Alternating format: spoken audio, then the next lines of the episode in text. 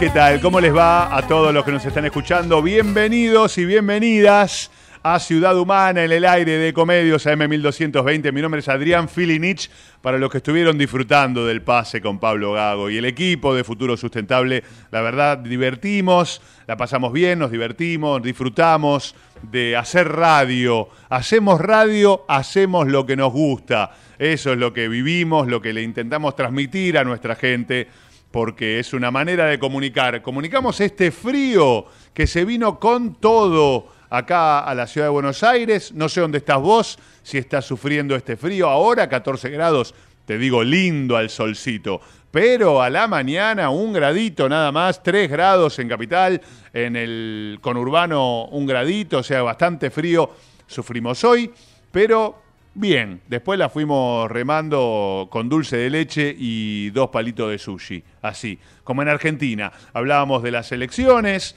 hoy vamos a estar hablando con Marcelo Ramal, les dije, dirigente de Política Obrera, para que nos cuente su visión sobre lo que está pasando actualmente en la política, en las elecciones que hubo a gobernador, en los candidatos que hubo en las provincias de hoy.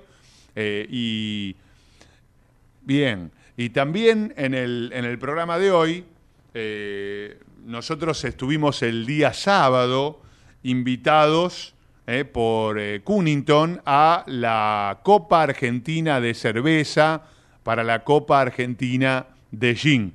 Y está comunicado con nosotros. eh, ah, bueno, ok. Ah, ok. ¿Está Georgie? Ah, estaba. Bueno, tranquilo, no pasa nada. Me equivoqué, entonces fue error mío. Estamos hablando, la gente no entiende nada de esto con Nati, nuestra operadora, que eh, está haciendo malabares con todas las cosas que, que está pasando con nosotros. Eh, ¿Qué más eh, en el programa de hoy? Bueno, todo lo que pasó con las elecciones, sí, también. Eh, vamos a hablar de política, le vamos a preguntar a ellos, a los que saben.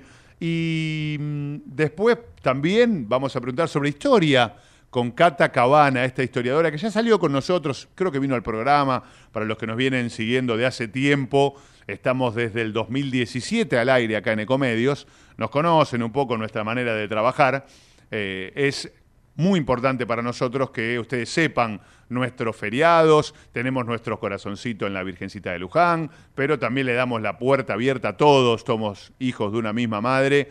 Estamos preparando también junto a un gran equipo la peregrinación a Luján, o sea que de todo, de todo, acá no nos privamos de nada eh, en el programa de hoy. Además, música, música, sí, che, Red Hot Chili Peppers también me gusta como, como temas para hoy. Y, bueno, las bandas que vienen acá a tocar a la Argentina, vamos a estar de hablar con ellas. ¿eh? Eh, las bandas que vienen a River, ¿sí? Para, para, los diferentes tipos de show, ¿sí? Que comparten el aire de la música. o sea que Red Hot va a estar acá en el programa. ¿Qué más? Estuvimos también conduciendo experiencia CIPEC en la UCA junto con la Universidad Católica Argentina y un equipo enorme, Adriana, Marinelli, Ricardo Sernjul, todo el equipo eh, de, de CIPE, que estuvimos ahí dos días, eh, María Eugenia Cosini, una genia, eh, Lucrecia Pratgay, ¿quién más? Laura Ballini, Walter Schlegel, bueno, Em, Grace Bertolini, bueno, un montón de oradores, la verdad, para hablar de educación con gente que sabe, que la tiene clarísima. Y bueno, que se sumen ustedes también a Fundación Semar, eh, con C, Fundación Semar, un evento enorme con Gabriela Azar, que es la mm, directora de la carrera de educación, ¿sí? de la Facultad de Ciencias de la, Educación en la UCA, creo que Ciencias Sociales. ¿eh? Eh, Gabriela Azar también participó el, eh, en, CIPEC. Dos días estuvimos compartiendo muy buena información sobre qué pasa con la inteligencia artificial. ¿sí? También en un momento quiero hablar con George Chiesa, eh, que es un gran orador, que es un especialista en comunicación. Bueno, vamos a ver si lo llamamos también acá al programa para que nos cuente de qué se trata. Eh, también agradecerle a la gente de Cunnington. Vamos a traer las gaseosas, che, de Cunnington, para, para tenernos. Mirá, para tenerlas acá con nosotros. día del Periodista, 7 de junio del 2023. Adrián Finichi, equipo, feliz día. Mira, para ustedes, lo muestro, impresionante, ¿eh? Lindo, lindo, lo de la gente de Cunnington. Para ustedes que nos acompañan cada día, nos mantienen informados. Gracias por ponerle pasión, dedicación y una cuota de humor. Brindamos con y por ustedes y ahí están todas, la ginger ale, la naranja, la lima limón, la Indian tonic, la que se estuvo tomando ayer, eh, el sábado mejor dicho, en la fiesta del gin y la cerveza, eh, pomelo, ¿sí? Qué lindo, la cola Cunnington, ¿sí? Qué bueno, ¿eh? todas las Cunnington ahí preparadísimas para, para ustedes. nosotros, ya te digo, vivimos un programón, ¿sí? La verdad que hoy vamos a estar para alquilar balcones, ¿sí?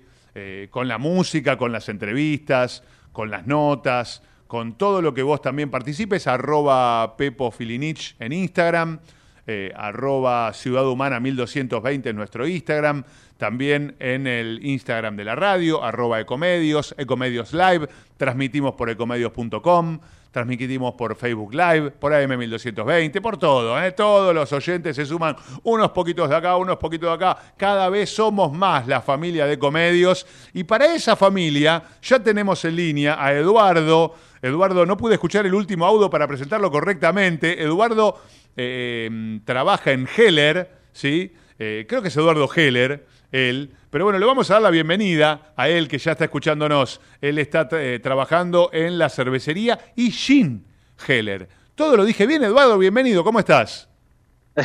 bienvenido, bienvenido, muchas gracias. Eh, casi todo bien. Mi nombre es Eduardo y el apellido es Ricardo, así nomás, mira. Ah, Eduardo y nuestra cervecería es eh, Heller de Mar del Plata. Sí, señor. Heller. Este, Sí, bien. Bueno, muchas gracias por, por, el, por el llamadito. Bueno, por favor, ¿Eh? Eh, eh, y contanos, bueno, primero, ¿cómo llegaron ustedes a la Copa Argentina de Cerveza y la Copa Argentina de Gin? ¿Cómo los convocan? ¿Por qué los convocan? Bien. A la Copa nosotros creo que esta es la tercera vez que, que, nos presentamos, digamos, como, como competidores. Y, es la primera vez que nos presentamos como expositores, porque hace muy poquito eh, empezamos a hacer eh, destilación de, de gin. Estamos dando los primeros pasitos, pero bueno, ya está la marca, ya está la botellita, bueno, como, como vos lo viste mm, ahí en el stand. Sí. Eh, así que bueno, fue, fue con doble propósito. Fue tanto como para participar con, con cerveza y, y con gin, y también para, para, para mostrar un poco lo que estamos haciendo, bueno, Bien. en el, en el stand que vos nos visitaste. Sí, no, la verdad que Heller, importantísimo. Vos hablabas también de la presencia en Mar del Plata, ¿no? En el local de Mar del Ajá. Plata, de, de- años, ¿sí? Que están trabajando Ajá. ustedes, ustedes ahí.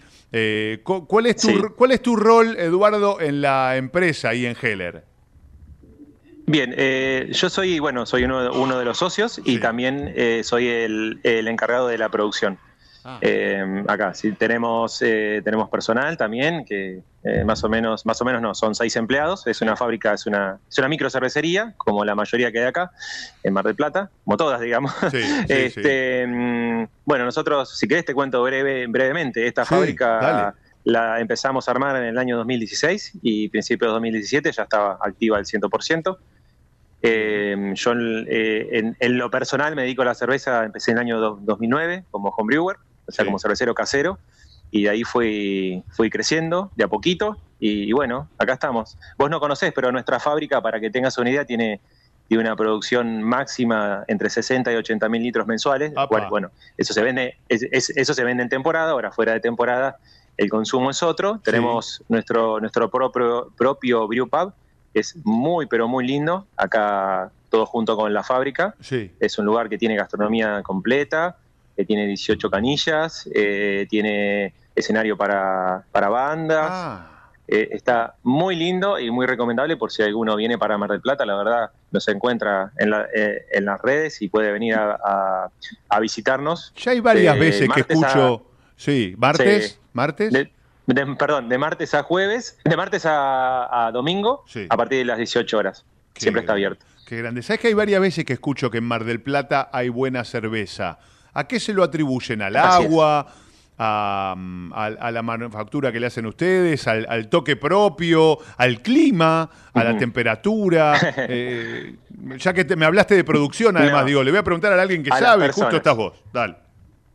A las personas. A las este, a las personas. Es, es así, acá hay, acá hay una cultura cervecera muy importante, eh, como, como otros lugares, como Bariloche, como, bueno, como Buenos Aires, no sé, por ahí eh, en su momento fue Córdoba, pero bueno, acá el, la producción, o sea, en cuanto, ahora no me acuerdo el número, ¿no? Pero Ajá. el mayor volumen producido y vendido de cerveza está en Mar del Plata. Bueno, de la mano de Antares, Claro. sí, eh, sí, sí. que es el número uno, está ya en el parque industrial y Claro. tiene otra fábrica chiquita con la que empezó. Bueno, en realidad no es con la que empezó, pero bueno, con otra que tiene acá mm, eh, relativamente cerca donde estábamos nosotros. Bueno, Mar del Plata es todo cerca, ¿no? Pero en el parque industrial tienen una fábrica que, que produce mucho, es, es, Sí, sí, acá muy llega, grande llega y- acá a Capital, además. y Sí. y de altísima calidad y bueno, de hecho en, creo que ganaron dos o tres medallas ahora.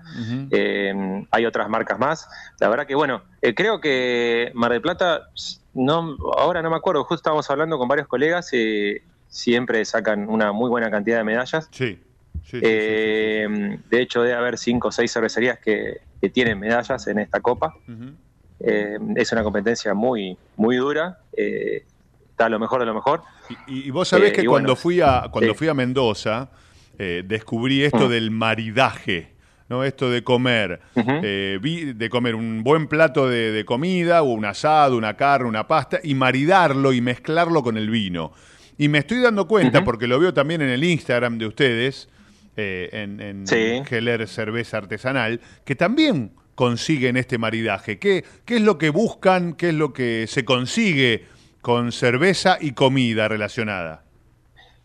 Eh, así como tal cual vos lo, lo has dicho, igual que en el vino, eh, maridar ciertos estilos, ciertos sabores. eh, nosotros lo he- hemos hecho experiencias ahora, en este momento no, pero hemos hecho experiencias de, de maridaje que han dado muy buen resultado. Bien. Este, mm, no me acuerdo, la verdad que no me acuerdo de los platos, pero es, como dice la palabra, maridar, combinar Sí.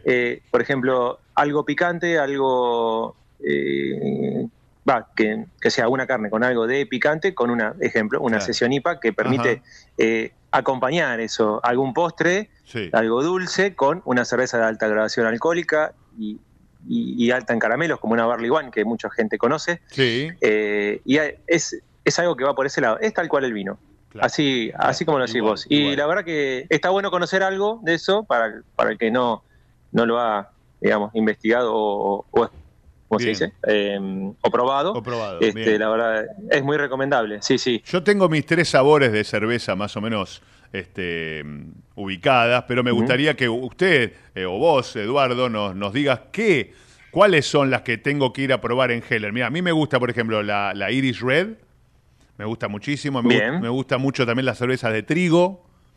¿Sí? Eh, y, por último, por ejemplo, puedo, hacer una cerveza de miel, pero no la miel dulce. Me gusta más el, el picor de, la cerveza de miel, ¿no? Pero bueno, esas son las tres cervezas de Adrián Filinich. Ahora, en, en Heller, en Heller, ¿qué tres cervezas no me puedo perder si, la, si quiero ir a Mar del Plata o si me las quiero pedir?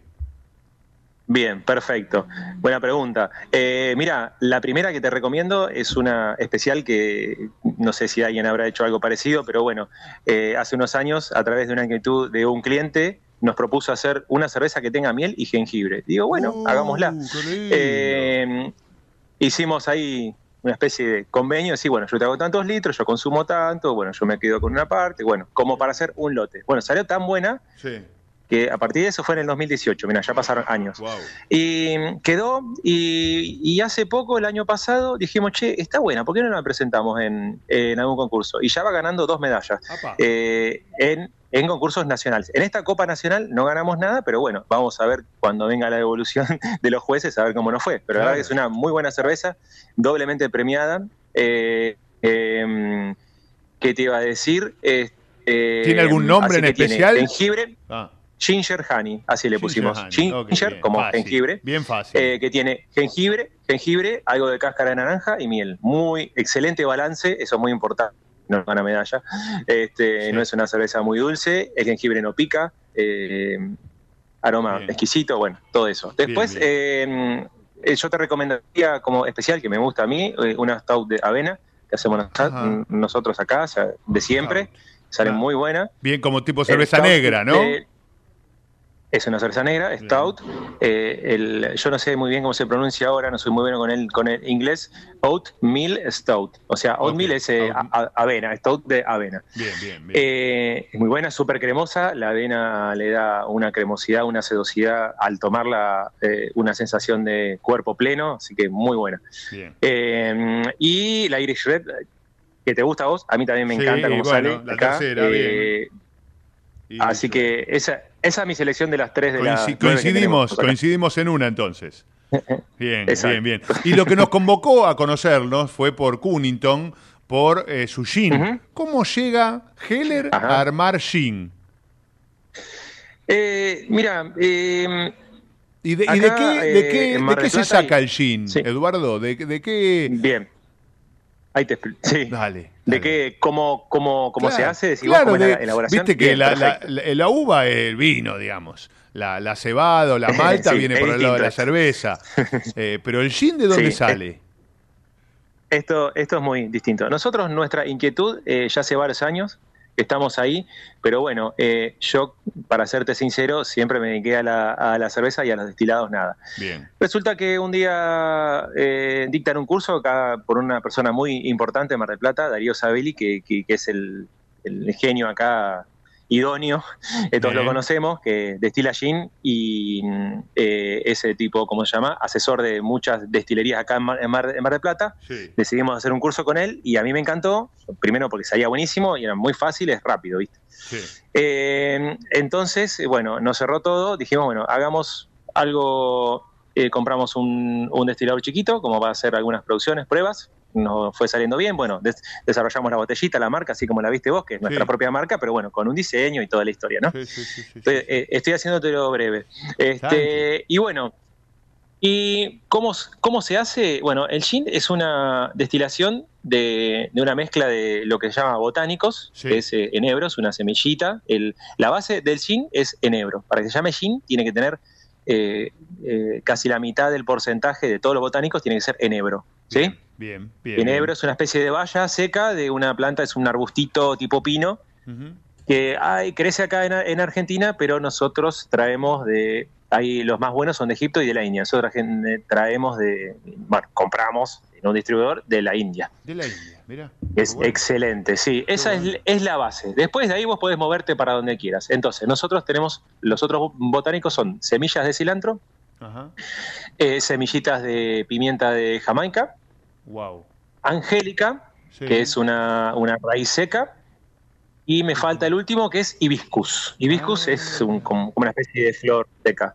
Y también, eh, cada uno aporta su, su, su sabor, su aroma. Claro. Este, y no te comenté, eh, se hace en un alambique, como si fuese el alambique del whisky, a través de un, de un arrastre de vapor.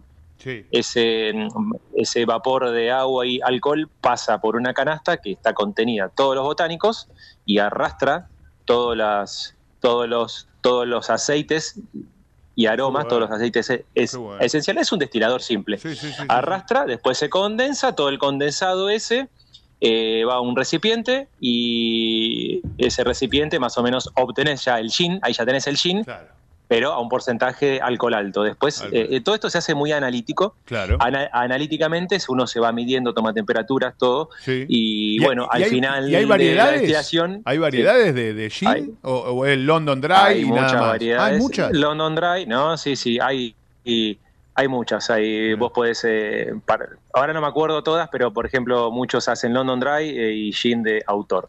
El gin de autor. es que, es, por ejemplo, hago un gin, ya un destilado, pero saborizado con, Ah, eh, entendí. no sé, con eh, chile picante, con...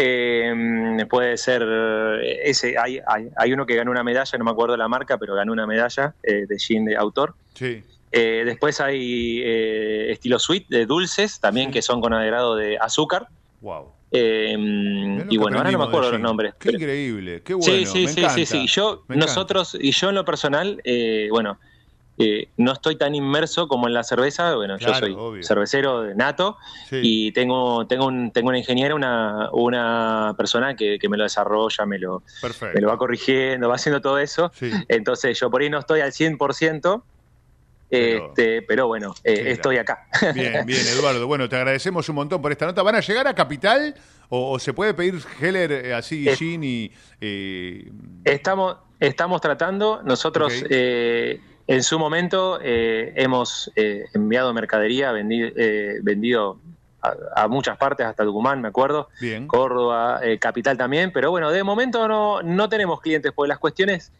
cuando van pasando los, bueno, las épocas, todo, ahora estamos en una época con el consumo muy caído, con una sobreoferta monumental de, Claro, de lugares. de todos los productos, Sí.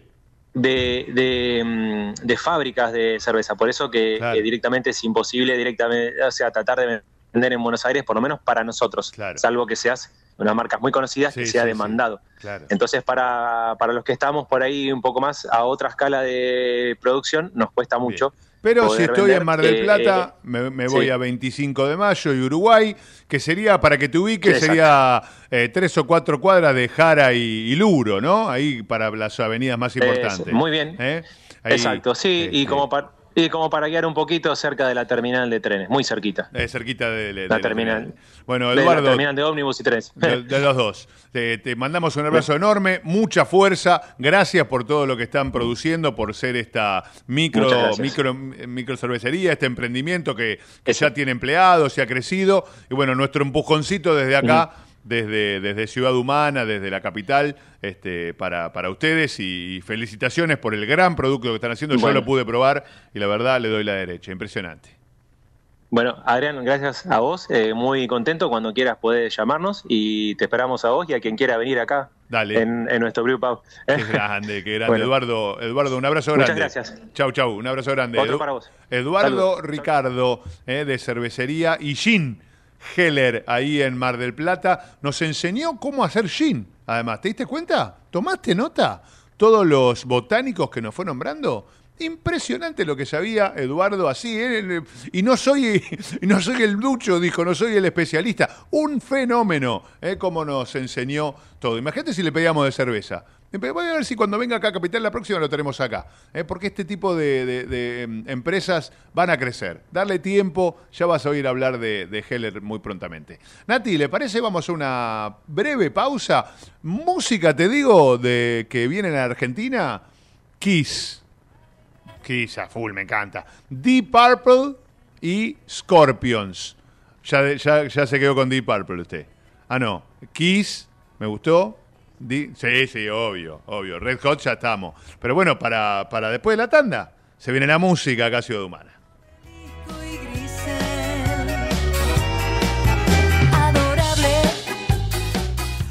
Ecomedios.com AM1220.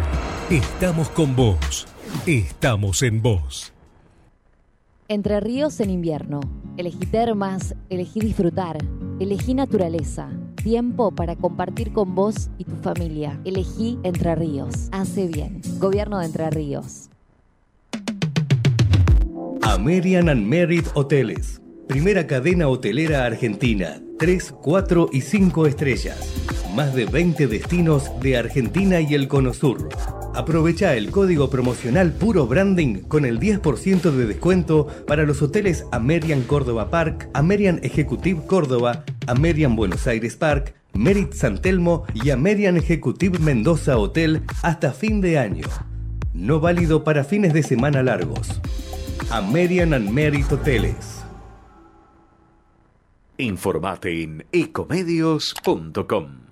Seguinos en TikTok arroba ecomedios 1220.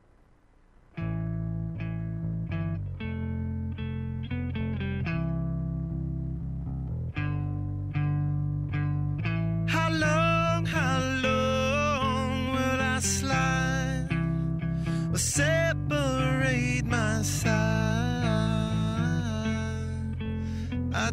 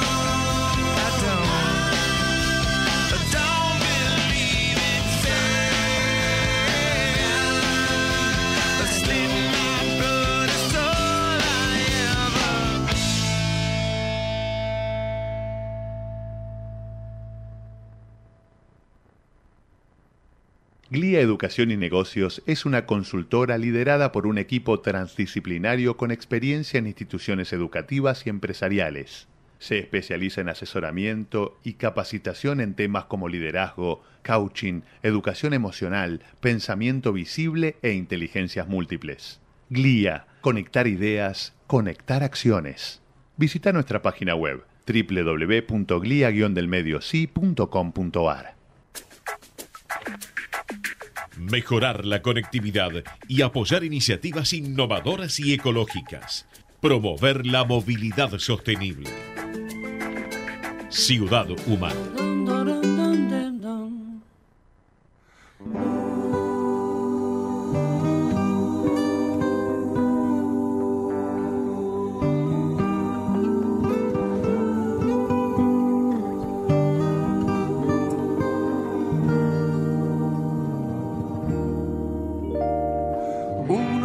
Está solo y espera, otro cree A su manera. 39 minutos pasaron de las 3 de la tarde, 14 grados la temperatura actualmente. Si te gustó la entrevista con Eduardo Ricardo de Cervecería y Gin, Ginería, se le podría decir, Heller. eh, bueno, estamos acá en Ecomedios, AM1220. En, en Instagram mío es arroba Pepo Filinich, eh, arroba Ciudad Humana 1220. mm, el, Instagram de- del programa. Eh, nosotros dijimos al comienzo que íbamos a estar revisando también un poco de lo que pasaba. Mira, eh, no dije nada que habíamos puesto las Cunnington acá, mirá. Qué lindo, esta que quedó un poquito más fuera. Ahí está, mirá, qué justo, qué grande. Ahí está. Y no me, no me interrumpe nada. Impresionante. Mira, acá tengo la de Pomelo, impresionante. Tengo Indian Tonic, esta es la que va con el gin. ¿Eh? Esa es la que tiene Nati, que. Se lleva, Nati se lleva dos, dos para la casa. Este, tengo la, la de naranja Classic, ¿eh? La- las que las puse acá para que este, las vean ustedes también. Está la cola también y la de lima limón también, pero íbamos a poner todo acá arriba de la mesa y va a quedar como mucho. Lima limón también hay, ¿eh? Cunnington. Sea que le agradecemos a, a nuestro público, a nuestra audiencia de Cunnington. Sintac son, ¿eh?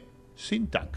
¿eh? Tiene el sellito de Sintac para todos. Bien, te decía, ganó las PASO en Mendoza, estamos hablando de Alfredo Cornejo, tras dejar a los K, a los Kirchner, a los este, de frente de todos terceros, aseguró que el gobierno se cae a pedazos.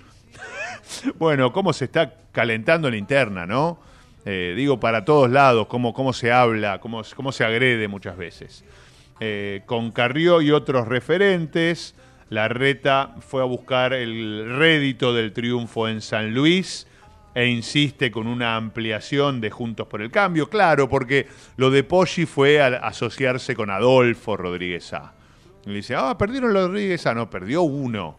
El otro se asoció con Poggi porque está peleado momentáneamente, ¿no? Yo creo que como, como los peronistas dentro de 15 minutos se arreglan, y no, no por ahora, ¿eh? por la experiencia que nos dice eso, y al final terminan relativamente juntos, ¿sí? Y también el triunfo de eh, Valdés en Corrientes. Mientras que las elecciones en Tucumán, Milei volvió a hacer agua, su candidato quedó tercero muy lejos del Frente de Todos y Junto por el Cambio. ¿Vos decís que estás leyendo un diario oficialista, Filinich? No, no, estoy leyendo Clarín. Si hay un diario opositor en este momento, son Clarín y La Nación, ¿no? Entonces, claro, lo, le- mataron a, a Milei, ¿sí? Quedó tercero lejos, ¿eh? Eh, habitación de hotel, le están diciendo a Javier Milei. Cuarto cómodo y calentito, ¿sí? ¡Oh, terrible! Terrible cómo está. No, y encima hay muchas encuestas, muchas eh, coincidentales, muchas IBR, que lo dan veintipico de puntos a nivel nacional. ¿a dónde llamarán a esa gente, no? Bueno, capaz que nos da una sorpresa a todos, ¿sí? Y, y- y pasa eso que realmente está diciendo ahí. Mientras tanto, todos los oficialismos, dije, Tucumán, bueno, perdió mi ley, el Jaldo ganó, era el frente de todos, con más del 62% de los votos. Claudio Poggi ganó en San Luis, eh, era del fin de los Rodríguez Ay, ahora se quedó con Adolfo, nada más que rápidamente salió a jugar a favor de Claudio Poggi. Eh, y dijimos Valdés en Corrientes y dijimos en Mendoza, ganó la PASO, todavía no la gobernación, y va a competir con eh, el Frente de Todos, que quedó segundo lejos también. ¿Qué más? Bueno, estuvo Hoy a las 4 de la tarde, háganme acordar, por favor, todos atentos en el estudio y en el equipo de, producción, a la reunión que van a tener por el paro de colectivos, el paro de transportes. Sí, todos atentos porque se define hoy 16 horas. Eh, eh, cual si fuera una estrella de rock en el Arena de Pilar, Sergio Massa estuvo con su convención del Frente Renovador y obviamente ya están hablando de una posible paso entre Guado de Pedro, Daniel Scioli, Sergio Massa. Creemos que va a estar ahí entre ellos tres la, la paso del Frente de Todos. Podría sumarse algún otro candidato, pero creemos que esos tres son los eh, y más importantes. Bueno, le, dio la, le abrió la puerta a la paso Sergio Massa el fin de semana en la convención del Frente Renovador. Los otros que están de convención son los radicales, ¿eh? para ver si siguen en Juntos por el Cambio o no. Y si amplían más la llegada, por ejemplo, de Schiaretti, el cordobés, que tanto ruido hizo entre Patricia y Horacio, hablando de Bullrich y Rodríguez Larreta. Eh, ¿Qué más? Eh, bueno, lo mismo están hablando todos los, diarios de ahora. Se está volviendo a hablar de la reelección de intendentes bonaerenses. También le vamos a preguntar a Marcelo Ramal cuando lo tengamos por teléfono. ¿eh? A ver de qué se trata. El procurador, Eduardo Casal, dictaminó que el planteo para frenar un nuevo periodo de varios jefes municipales no es un tema de competencia directa del máximo tribunal. No deben intervenir en la polémica por la re reelección de intendentes bonaerenses. Bien, y nosotros ya estamos en línea con nuestra historiadora de cabecera, ella es Cata Cabana, y le queremos preguntar por Güemes, que nadie sabe nada. Mis alumnos me siguen preguntando a mí, yo doy clase en secundaria, ¿qué hace la primaria? ¿no? Que no les enseñan quién fue Güemes. Y por Manuel Belgrano. Y está con nosotros ya en línea. Hola, Cata, ¿cómo estás? Bienvenida a Ciudad Humana, Adrián Filinich. Buenas tardes. ¿Qué tal, Adrián? ¿Cómo estás tanto tiempo? Bien, bien. ¿Y vos? Bien, todo lindo. ¿Vos? Bien, bien. Se vienen un, un feriado, pero antes, el 17 es este el supuestamente el feriado que era de Güemes y Sí. el 20 el de Manuel Belgrano. ¿Vengo bien? Exactamente, es como que se te hace un súper fin de largo Sí. eh, y bueno, justo como el 17 cae el sábado, se, se habilitó un 19 puente Claro. para fines turísticos y bueno, obviamente para conmemorar tanto la fecha de Güemes como la de Belgrano el día 20. ¿Qué le podemos recordar a nuestra audiencia de eh, don Miguel de Güemes? Bien, bueno, hay que hay que recordar primero y nada que es eh, un héroe, un prócer de la independencia, Claro, obviamente. Claro. Nosotros durante muchísimo tiempo tuvimos la historia escrita desde Buenos Aires y nos olvidábamos un montón de los héroes del interior Sí. y en el 2016 se sanciona este feriado Sí. eh, conmemorando la muerte de Güemes justamente para, para reconocer la labor de Güemes en, en todo el proceso independentista, ¿no? O sea, está bien, Güemes se muere en 1821, Sí. pero pero trabajó, ¿no? contra y enfrentó a los realistas muy fuertemente. También estuvo acá en Buenos Aires cuando fueron las invasiones inglesas, porque estaba estudiando acá. También se enfrentó a los ingleses y luego cuando vuelve a Salta, si bien él pertenecía a esas familias aristocráticas salteñas, se opone a los a los eh, principios de la oligarquía salteña y pelea por por la independencia de la zona. Sí. Este, y bueno, de hecho muere muere traicionado y asesinado por la espalda. Ah, no, no, no tenía ni idea de la muerte de Güemes, por Oh. ejemplo. ¿No? Tiene toda una historia. Traicionado sí. por la espalda. ¿Sabes qué me preguntaban en el pase con Pablo eh, Galeano de Futuro Sustentable? No, con Pablo Galeano no. Pablo Gago, perdón. Eh, se me mezclaron los, los conductores de comedios. Eh, me preguntaba si era bueno esto de que las elecciones se dividan de las nacionales, ¿no? Y lo primero que pregunté es, mira, le aporta federalismo, ¿no? Que cada provincia discuta lo mejor para su provincia.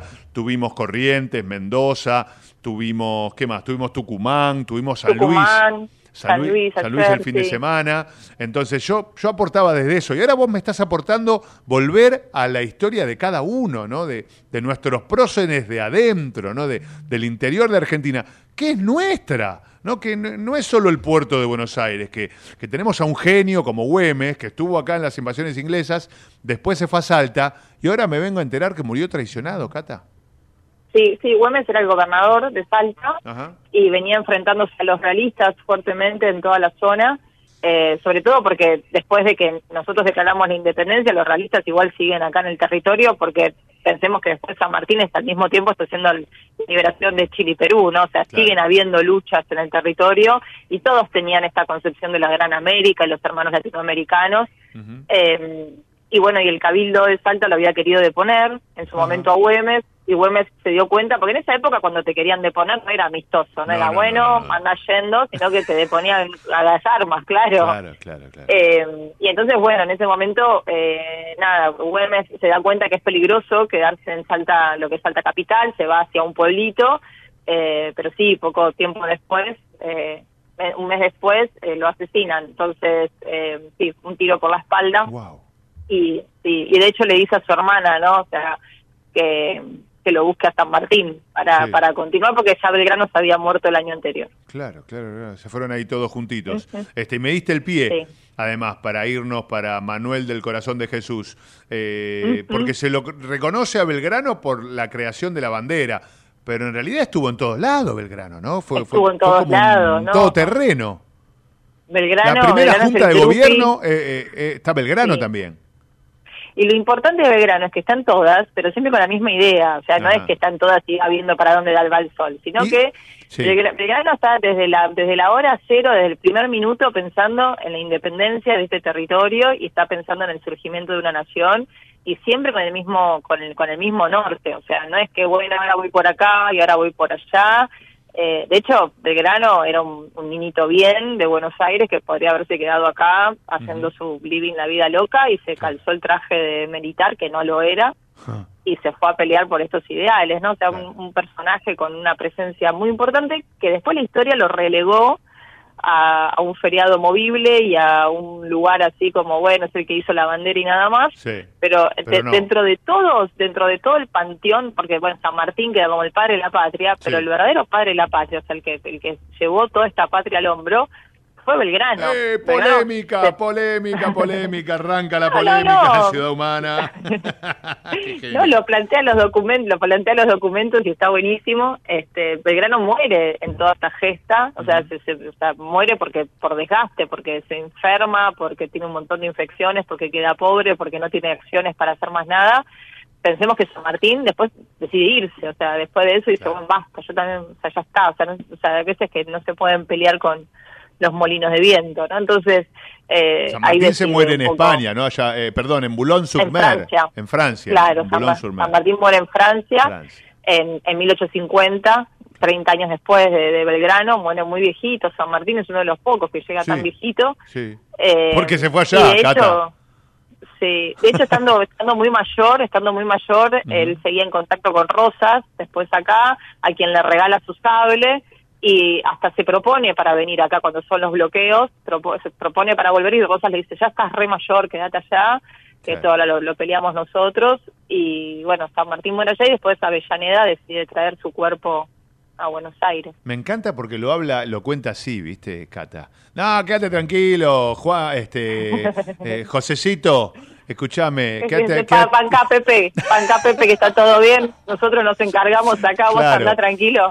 Eh, comete una croissant. eh, a- a- moi, le decía, avec moi, quédate allá, anda para allá, bobo, le decía.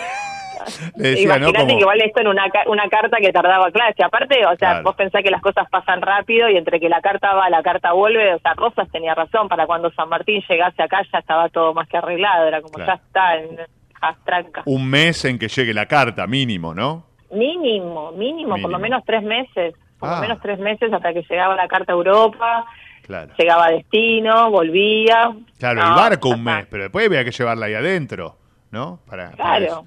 Bien, bien, bien. No, no, la logística era bastante distinta. Sí, de todo, de todo. O sea que nos quedamos con un Güemes ma- eh, herido, traicionado, muerto por la espalda, eh, para decirle a nuestra audiencia, ¿no? Cosa que vamos en, por lo menos yo, capaz que había otro. Y, y después Sí, No, y después olvidado durante mucho tiempo, porque digo, Sí. esta cosa de, de Buenos Aires y tanta preeminencia de Buenos Aires hace que se olviden a todos estos, porque después también durante mucho tiempo ser caudillo estuvo medio mal Ajá. visto y entonces no se hablaba de todo esto y Güemes quedó ahí como medio que él traicionó a la oligarquía y entonces él muere también traicionado y quedó olvidado durante mucho tiempo. Nosotros tenemos el monumento a Güemes, acá Sí. ahí cerquita de, de River, pero la gente es como, ¿y este quién será? ¿no? Porque no te la contaba mucho en la historia. Sí, en la primaria, en la primaria no había canción de Güemes, por ejemplo. No, y, No. y en, en Salta, en, en Salta se hace toda la celebración de Güemes, la conmemoración con el desfile de los infernales, porque Sí. él es quien crea la guerra de guerrillas allá, Tierra Rosada y un Pará, montón pará, de. ¿Quiénes son los infernales? Los infernales eran el, el ejército de, de Güemes, De Güemes, este, que eran la guerrilla, o sea, no, no como la guerrilla de los 70 que conocemos nosotros, sino ¿Sabés otro tipo me- de guerrilla, pero ¿Qué me acuerdo de Güemes? Que, Sí. que, que estudiaba, por ejemplo, que puede ser con el nombre. Me, me- me abriste una ventana de memoria y de estudio, que como tenían, obviamente en número eran mucho menor a los realistas, eh, iban. Al finalizar la tropa, cuando estaba terminando la tropa, iban de a 4 o 5 y mataban a los últimos, ¿no? A, lo- a los 10 o, o 15 que estaban al final. Los mataban así, pero medio de... de- Así como decías vos, ¿no? Como de guerrilla, ¿no? Se metían ahí al final, hacían un, poquito, un poquito de lío. No era ni una batalla, era te matamos a 10 y nos fuimos. ¿Es así? Sí, sí, sí, sí, bueno, es, es como el procedimiento de guerra de guerrillas de aquel entonces, eh, que también se hacía como también el proceso de tierra arrasada, ¿no? O sea, eh, la herencia del éxodo jujeño.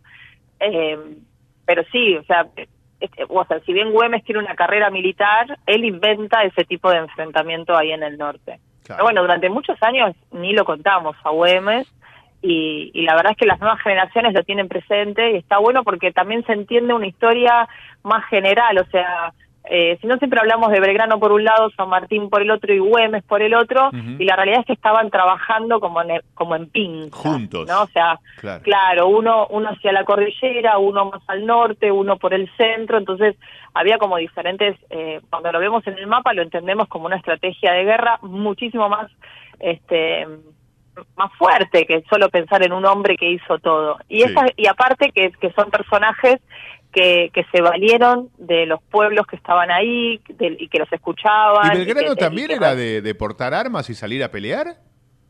Sí, Belgrano era abogado, no era militar, no tenía formación militar. Ok. pero pero eh, era como muy resolutivo Belgrano y entonces era como decir nadie va voy yo y arrancó este y Belgrano tiene como unas ideas muy muy inspiradoras muy interesantes de educar a las mujeres abrir más escuelas Bien. eh, escuchar a los pueblos originarios y todo su conocimiento sobre la medicina Ahí va, ahí va. Y te Eh, quiero llevar a una polémica, por lo menos en el poco tiempo que nos queda. ¿Por qué, por qué se queda más con los laureles, no San Martín y no Belgrano? Porque eh, Belgrano era más de armar un, gran imperio incaico, por ejemplo, ¿no? El de, de- con más mirada- claro con Belgrano más- plantea sí. traer un, un descendiente inca Claro. una vez que declaramos la independencia Más que, más que algo argentino o algo porteño o algo nuevo, era más, más latinoamericano lo de Belgrano, ¿no? Como que no... Es que Sí. es que todos tenían esa idea, Bolívar, San Martín, Bolívar, sí. Belgrano, que era la gran América. ¿no? Entonces, y, y, y todos, todos plantean, igual pensemos que Belgrano también es hijo de italianos, de inmigrantes, Sí. Eh, San Martín nace en el interior y se forma en España, o sea, todos también entienden un poco la, la geopolítica de la época. Y es como, yo me quiero independizar de Ah, esto. Si yo me ah. quiero independizar de todo, de todo imperio europeo, tengo Claro. que buscar algo en mis propios orígenes. Nuestro. Porque además, era, eh, claro, y además era como devolverle a- al, al territorio lo que les fue quitado debido a la conquista. O sea, 300 años después pensaban eso, que es muy importante. Sí, sí, sí. Eh, sí, sí. Entonces, por eso tienen ese pensamiento eh, ta- tan local, ¿no? De alguna Claro, manera, donde claro, no, no juega la posibilidad de poner un europeo y tampoco volver a poner un, un trono, volver a poner un monarca. O sea, ¿y ahora cómo lo vamos a plantear? Mm. Igual hay que pensar que desde la independencia hasta hasta 1860, 1880 Sí. fue otro proceso muy importante. Claro, claro que sí. Bueno, Cata, la verdad que hemos aprendido un montón. Eh, le hemos llevado a nuestros oyentes información sobre Güemes, que no yo por lo menos no sabía. Creo que a nuestros oyentes además eh, le, le- le encanta recibir ese tipo de, de- de información. Y bueno, y la próxima te venís Buenísimo. con un poquito más de tiempo. Lo, lo planeamos y te venís acá al estudio y, y charlamos de, de historia, de política, de las mujeres en el tango.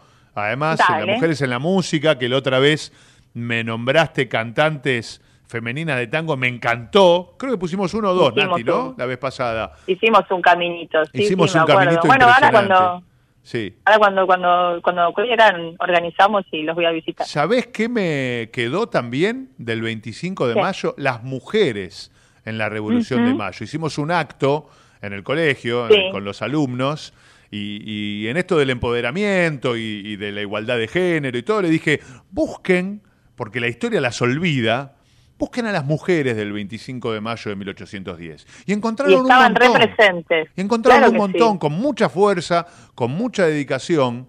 eh, y, y para el próximo programa me gustaría charlarlo, aunque sea temporal, porque ya, si no, no se puede, se, se habla el 25 de mayo, después no se habla más, ¿no? Eh, y me parece que son temas como para traerlos de vuelta, ¿no? Para que no sea un Dale. momento nada más. Y, y- para mí eh, es súper importante que sea todo el tiempo, que se rompa eso de no se puede hablar de las mujeres o, o hablar solo el 8 de marzo. O, no, no, no, acá tiene que ser todos los programas porque eh, tenemos que hacerlo visible. ¿eh? Y, y además contar con un especialista como usted, mira, más todavía. Cata, te mando un abrazo Dale, grande. dale, arre- arreglamos y charlamos entonces. Dale, un día los visito. Dale, genia, un abrazo grande. Dale. Chau, Les chau. mando un besote. Gracias. Chau, chau. Cata Cabana, nuestra historiadora, para hablar de Güemes, para hablar de Belgrano, para hablar de la historia. ¿eh? de la historia argentina y para- a futuro, ¿eh? las mujeres en la historia, este pensamiento de Belgrano, un pensamiento más local. ¿sí? Vos fijate que Gran Bretaña ahora fue tan criticada por hacer el Brexit, ¿no? el, el Britain Exit, la salida de Gran Bretaña de, de, de Europa, de, la Comunidad Económica Europea, tan, tan castigado, eh, y, Argentina se fue de España y se fue mem- desmembrando, ¿no? Se, fue se desmembró tanto que volvieron a ganar las influencias exteriores. ¿no? Brasil quedó como más potente, más propio, quizá con una mirada más portuguesa que española, pero, pero acá como fuimos desmembrándonos. ¿Sí? Chile por un lado, Perú por otro, Argentina por otro, Colombia, Venezuela, ¿no? como Ecuador, cada uno fue tomando, Bolívar quedó eh, como la imagen de Bolivia, ¿no? Eh, obviamente en Venezuela también Bolívar, pero como quedó todo separado. ¿sí? Y, y en Europa siguen manteniendo su, su propia eh, intensidad y su propia cultura, su propio nacionalismo. Eh, mucho más que nosotros, ¿sí? Mucho más que nosotros. Eh, primera hora se pasó volando, che. ¿Ya está? Bueno, vamos a la tanda, enseguida volvemos. ¿Le parece? Después de la tanda, muchísimo más Ciudad Humana.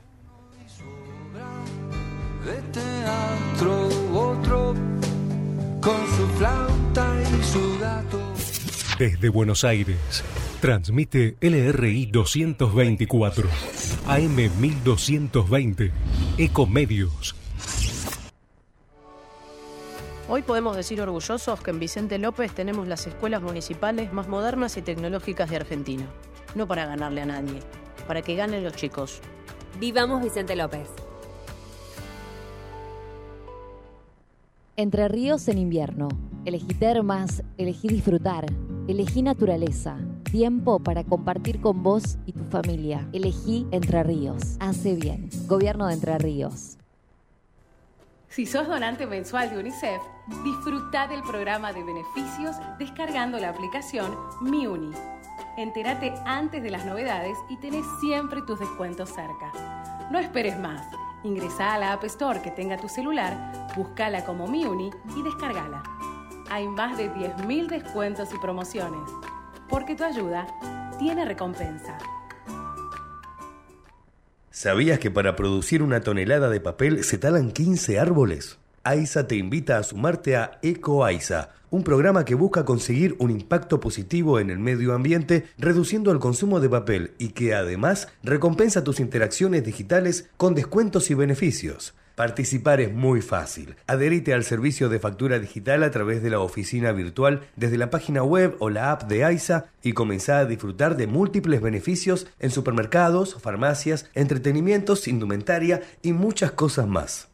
Si además te adherís a débito automático y te descargas la app, accedes a más beneficios especiales. Ingresá a www.aisa.com.ar barra eco-aisa y forma parte.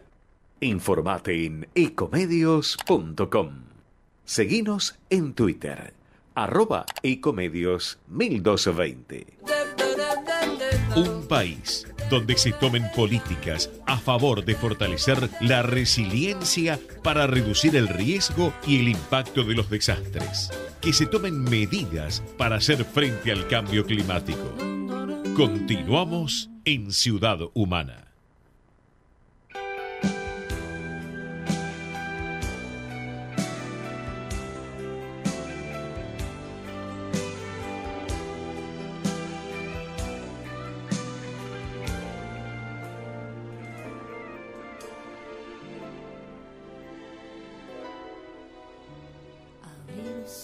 Y la vi. Estaba linda como siempre. Las primeras luces del día la invitaban a cambiar como el sueño se intentaba ser. El centro de algún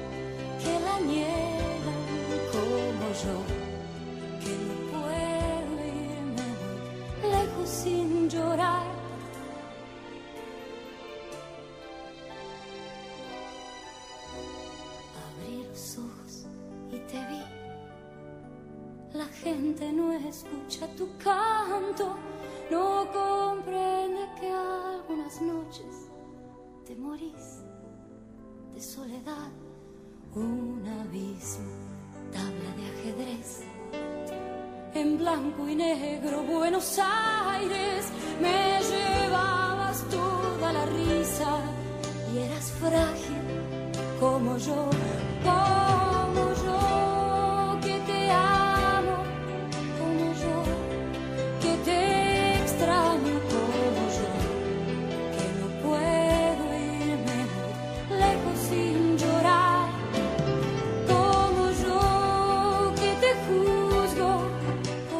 linda música, compartimos ustedes y nosotros juntos. ¿eh? La música junta, nunca divide. ¿eh? Siempre podemos compartir este momento al aire. Te dijimos arroba Pepo Filinich, si te gusta el programa, ese es nuestro Instagram, arroba Ciudad Humana 1220. Nosotros estamos los lunes de 15 a 17 en este programón ¿eh? que compartimos al aire de Comedios AM 1220. Eh, vi el dólar Banco Nación 255 y ahora el dólar turista 510. ¡Wow! Mamá. ¿eh? El blue está 484, pero me mató el dólar turista. Está más arriba que el blue. O sea, te conviene comprar blue, gastar en efectivo y no comprar, eh, no pagar las cosas con dólar turista que se fue arriba, terrible. El contado con liqui, por ejemplo, 500 pesos. Y el MEP, 476. ¿Eh? Terrible, terrible. Está bajando el riesgo país, 2.340 puntos bajó un 10%. Bueno, la parte económica, ¿sí? Porque vamos a tener una nota dentro de poco que vamos a hablar de economía, vamos a hablar de política. Quiero que, que todos. Ahora los movimientos sociales están presionando, ¿sí? Dicen que van a ir por afuera del frente de todos si les niegan las internas en los municipios. Esto tiene que ver con los que son gobierno, pero con los otros también. ¿sí? ¿Qué pasa con los movimientos sociales en Argentina? Callados, callados los medios con el dólar también, ¿no? Terrible. Hay veces que parece la única noticia, ¿sí? Pero ahora con el dólar, ¿qué está pasando otra vez? Crece y crece y sube y sube y no tiene techo, ¿sí? Uno decía, no, 500 pesos no puede ser, no puede llegar nunca. Ya, ya lo pasó, ¿sí? El dólar libre, el dólar blue, 4.84. El turista, 510, repito. Eh, bien, más noticias. Bueno, al final, ¿se acuerdan de el avión de aerolíneas que tuvo que volver a aterrizar por la amenaza de bomba y todo? Bueno, parece que la aerolínea de bandera, Aerolíneas Argentinas, despidió a la azafata que hizo esta amenaza de bomba en el avión que iba a bordo su expareja. Parece que decidió darle el chau chau adiós a, a esta ex empleada de eh, Aerolíneas Argentinas. Bien, eh, más noticias para compartir con ustedes. En el atentado, que tanto hablamos a, a Cristina Fernández de Kirchner, la jueza Capuchetti rechazó el planteo de la vicepresidenta y envió a juicio oral a Sabac Montiel, a Brenda Uriarte y a Carrizo. ¿Sí? Entonces, mm, ya estaría dejando de lado toda la conexión política que asegura la vicepresidenta que hubo, ¿no? El nexo con eh, Milman, el supuesto nexo, mejor dicho, que habría con eh, en la parte de Juntos por el Cambio, Milman y, toda esa parte que, según la vicepresidenta, estaría eh, relacionado. eh, habría que averiguarlo, ¿no? Digo, algo por algo lo habrá rechazado la, la vice, eh, perdón, la jueza Capuchetti, ¿sí? A ver si, si podemos, justamente se está investigando este atentado, recordemos, primero de septiembre del año pasado, 2022, feriado al otro día. Eh, el caso ahora quedó sorteado y va a ir al Tribunal Oral Federal número 6, que es el único que no tiene jueces titulares. ya de paso vamos aprendiendo un poco de esto. Eh, y los tres acusados, como bien decíamos antes, son eh, Fernando Sabac Montiel, Brenda Uliarte y Nicolás Carrizo, detenidos por el asesi- intento asesinato a la vicepresidenta, que fueron a juicio oral por la jueza María Eugenia Capuchetti. Eh, bueno, eh, son los que se fueron para ahí, eh, para dejarla en el Tribunal Oral Federal número 6.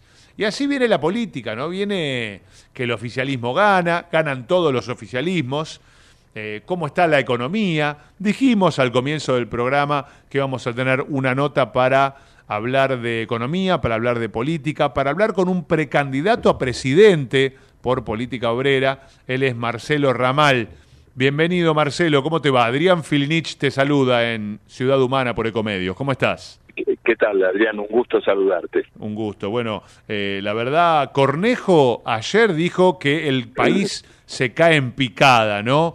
Pero sin embargo, todos los oficialismos se están ganando en las provincias. ¿Se puede empezar a hacer un, un- un primer análisis de esto? ¿Cómo, cómo si ganan todos los oficialismos, se, se tendría que ir el frente de todos del gobierno o, o en una solución de continuidad ganaría el oficialismo también? ¿Cómo lo ves desde tu óptica?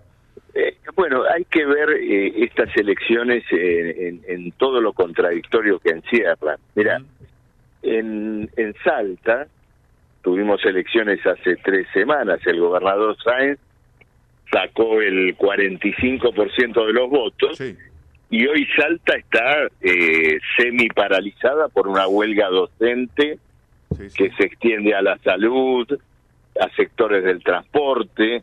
Es, es decir, el, el voto no aparece resolviendo una cantidad de problemas graves, urgentes, que tienen que ver con la cuestión del salario, de las condiciones de trabajo. Sí. Y sumale Eh, Jujuy bueno. también, Marcelo, ¿eh? Ahora Jujuy también en y, Gerardo Morales ganó hace muy poquito y Jujuy tiene un problema docente importantísimo, cercenando supuesto, derechos iba a eso. constitucionales. Iba a eso, justamente iba a comentar eso, ¿no es cierto? Morales también gana de una manera contundente y bueno, venimos hace horas nomás de una marcha de 40.000 personas, eh, a- a lo cual eh, Morales responde con los métodos de una dictadura civil, prohibiendo la protesta, reformando la constitución este, para obtener mayorías automáticas. Eh, es decir, esto hay que verlo en este sentido contradictorio. Sí, sí, sí. Uno dice, bueno, el, el, el escenario político se estabiliza si los que ganan eh, se estabilizan, pero no es el caso. No, no, no. tal cual. Al final tendría Finalmente- razón, tendría razón Mauricio Macri que la gente vota mal. Es una pregunta, ¿eh? No, yo creo que, eh, digamos, la gente vota eh, como puede bajo las circunstancias en las cuales es colocada este, por fuerzas eh, mediáticas y económicas muy poderosas. Eh, en, en esta recorrida por las provincias no te puedo dejar de mencionar Sí, que la elección de Tucumán de ayer sí. fue absolutamente fraudulenta. Apa, sí están suspendidas Eh, ahora, ¿eh? Están suspendidas según Clarín. Bueno, nosotros, nosotros, eh, eh, nuestros compañeros eh, ayer mismo se presentaron ante la Junta Electoral Provincial eh, y, y, eh, pidieron la anulación de los comicios. ¿Y por qué es esto, Marcelo? Porque las cosas, no, las cosas que se vivieron ayer superan todo lo que te puedas imaginar. Por El ejemplo, robo de las boletas, bueno, las boletas que repartió el correo, a nosotros nos las sustrajeron así en masa de las escuelas. Claro. Luego los fiscales generales se presentaban, a- cuando se presentaban en una escuela, no los dejaban entrar. Algunos argumentos son increíbles. Por ejemplo, eh, un, un- militante nuestro que era candidato, supongamos en un municipio, en Acheral, en Acheral, en Tafí Viejo, decían, ¿usted es candidato? No, entonces no puede fiscalizar. Los candidatos no pueden ser fiscales. ¿Cómo que no? Sí. Eh, bueno, que por supuesto que sí. Eh, en, en la historia se vio una cosa así. Mirá, Y luego, bueno, el- tiroteos, tiroteos, eh, eh, digamos, y, y- y luego un clima caótico que tiene que ver con el propio régimen electoral, porque con el sistema de acoples, Sí. ustedes saben que había en una mesa 70 boletas electorales. Claro. Y el gobernador Jaldo tenía, por ejemplo, 20 boletas distintas con su nombre. Un escándalo. Así todo Ahora, ganó, ganó con el 62%. Bueno, ahora eh, te estoy leyendo No, el eh, último así momento. todo, no, no, ganó este, gracias a todo eso, de esa manera. Bien, bien. Eh, y- llevémoslo a, mm, por ejemplo, Mendoza, Corrientes. eh, también están ganando los oficialismos. ¿Cómo, cómo, Cada provincia es particular, Marcelo, pero usted es un conocedor de esto, por eso lo, lo- lo- le estamos preguntando. Eh, ¿Y cómo juega, cómo juega el, mo- el movimiento obrero en esto? ¿No? Porque en Salta tiene una referencia muy importante, tiene referentes muy Claro. grandes.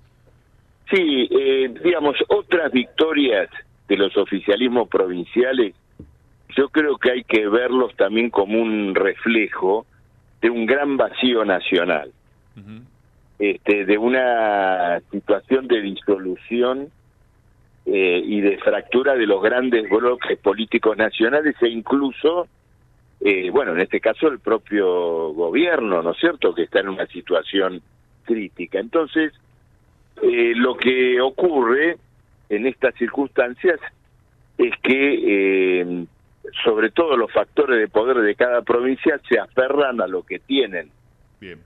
al gobierno que existe, ¿no es cierto? Y tratan de crear ese clima en la propia población. Pero, insisto, no se puede asimilar eso a, un, a una fortaleza política real o duradera en una en el escenario de una crisis social gigantesca no es cierto y al mismo tiempo de eh, una virtual cesación de pagos en el orden nacional. A ver si coincidís en esto, Marcelo. Eh, estamos hablando con Marcelo Ramal, eh, precandidato a presidente por política este, obrera. Eh, hay trabajo. Entonces, o por lo menos uno conoce gente que está consiguiendo trabajo. Ahora, ese trabajo que uno consigue no le alcanza para cubrir las expectativas de, de- de- de salario. Eh, ¿cómo, ¿Cómo empezamos a visualizar una salida desde el punto de vista económico? Con un dólar, que lo decía recién, a 500 pesos. El, el- el dólar turista, 480 y pico el dólar blue, 200 el dólar mercado de- de- del Banco Nación. O sea, ¿cómo, ¿cómo juega todo esto? De hay trabajo, pero no me alcanza la plata. Yo te agrego eh, algo más, digamos. Hay, hay trabajo, pero es precario. Ok. Es trabajo por contrato, es, con, es trabajo de tu puesto monotributista, con factura. Entonces, todo esto crea un escenario muy volátil. Por ejemplo, ahora eh, todos los analistas económicos hablan de una recesión.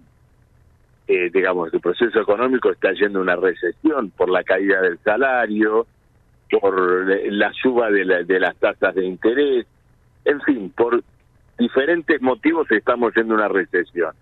Esa recesión va a generar este, una brusca retracción del trabajo, de- del empleo. ¿Por qué?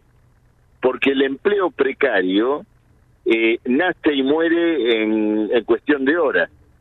El que contrató a alguien precario se desprende de él, ¿no es cierto?, de un modo inmediato.